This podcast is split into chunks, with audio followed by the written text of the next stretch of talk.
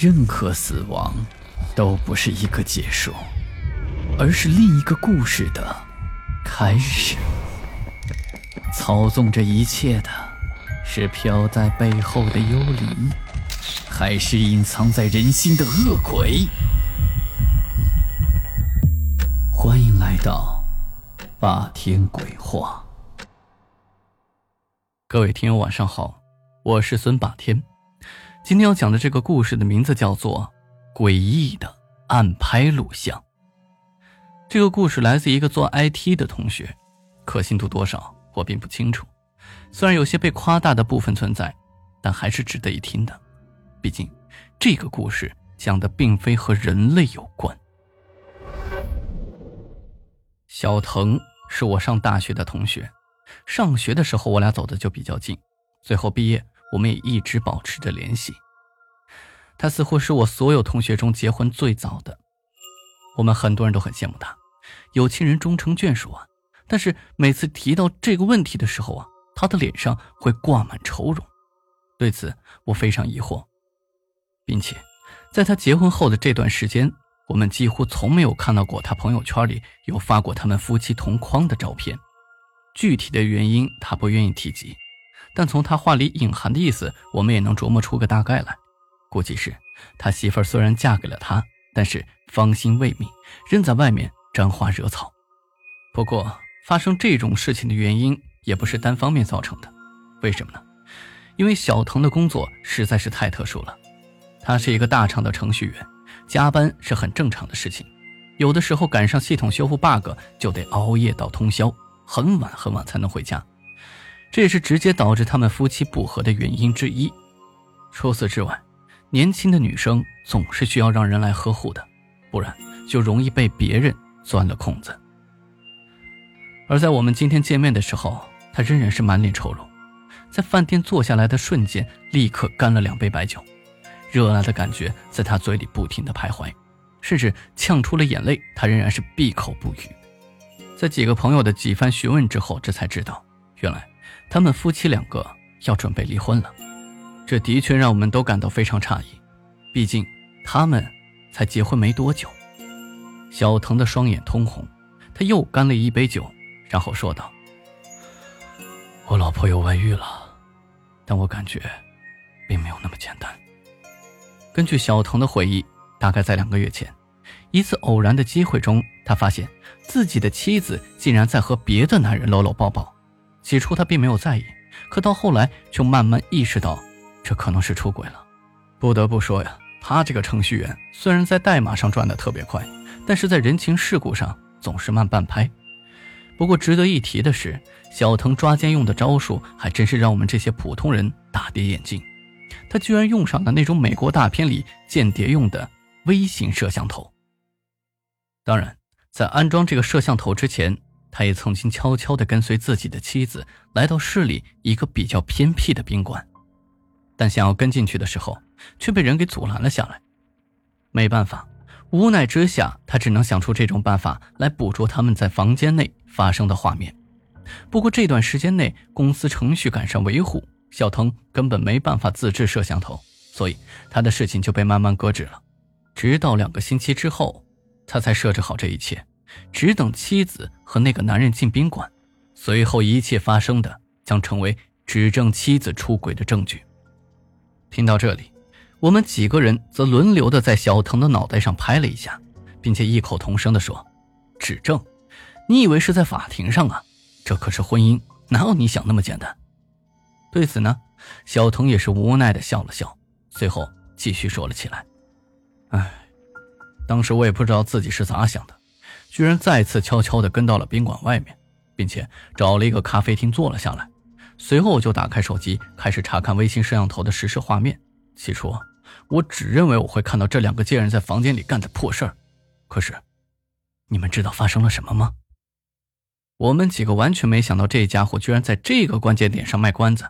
所以，为了泄愤，我们再次在他的脑袋上轮流拍了一下，随后异口同声地说：“快说。”当时我也不知道是自己眼花，还是做的这个摄像头出了什么故障。总之，在画面中居然只出现我妻子一个人。听了小腾的话，我们都懵了，一个人在宾馆开房还出轨，这怎么可能？完全是天方夜谭。难道这之后又发生什么诡异的事情了吗？小腾喝了一杯酒之后，接着说道：“真辣呀！我刚开始也不清楚，可是后来我找了专门做声学研究的朋友帮我解析了一下声音，你知道他们说啥？我这个设备录音根本不可能录到低于二十赫兹的声音。”而他的频谱分析仪上全是次声波和刺啦刺啦的声音，除此之外，任何环境的声音都听不到。而且这种声音根本不可能是人为发出来的，要么是什么动物，要么是什么机器，再要么就是唯心主义了。起初，小腾也认为这个做声学研究朋友说的话有些匪夷所思，不是人类发出来的。难道是外星人吗？鬼怪，或者是世界上先进的物种？如果真的是这样的话，那小腾肯定会把这个问题弄清楚，说不定到时候还能为科技做一些贡献。说到这儿，小腾脑海里的思维从简单的抓奸升华成了更复杂的层面。所以，为了确保自己接下来的画面不会受到任何的干扰，小腾则升级了卫星摄像头。这一天。他再次将摄像头安好，随后又回到了那个咖啡馆坐好，等待着妻子在房间内发生的一切。在刚开始，并没有什么诡异的地方，可是到了后来，小腾却透过摄像头看到，在房间内出现了异样的情况。起初，先是摄像头出现了被电流影响的画面，最后，在摄像头画面逐渐恢复的瞬间，小童赫然看到。在妻子的面前，居然站着一个浑身漆黑的男子，并且，这个男子就好像诡异的虚影一样，在随着时间的流动而不断的闪烁。可眼前所发生的这些，妻子似乎都看不到。非但如此，这个浑身漆黑的男子还用鲜红如血的眼睛盯着隐藏在皮包上的微型摄像头。小唐能够百分之百的确定。这个摄像头，即便是肉眼都很难发现，可是对方却能立即察觉，而紧随其后出现的，则是对方缓缓地张开自己的大嘴，并且将那粘连在黑色嘴唇上的肉缓缓地给撕开，鲜红色的血液顷刻之间便从他的嘴里冒了出来。看到这里，小腾才迟迟地发现，这个浑身漆黑的家伙根本就不是人，而他的嘴，不知道出于什么原因。居然被线封在了一起，而在他将嘴分离撕开之后，血液顺着他嘴角流至下巴的位置，并且最终滴落在小腾妻子的脑袋上，就好像淋浴一样，顷刻之间将妻子全身都染成了诡异的暗红色。可是即便如此，妻子仍然是无动于衷，还是原来那副沉醉的表情。不知道是什么缘故。似乎妻子也发现了摄像头的存在，以至于他竟然扭头过来望向皮包的位置。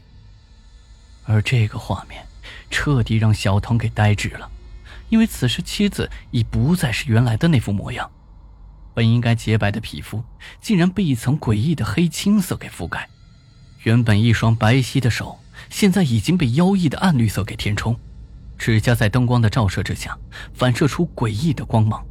一头乌黑的秀发，此时竟然被血红的颜色给覆盖，特别是那双眼睛，现在居然变成了深邃的黑洞，看得小腾心里直发毛。紧跟着，视频中的这两个人却突然消失的无影无踪，就好像之前他们从来没有出现过似的。接下来，一个让小腾终身难忘的画面出现了。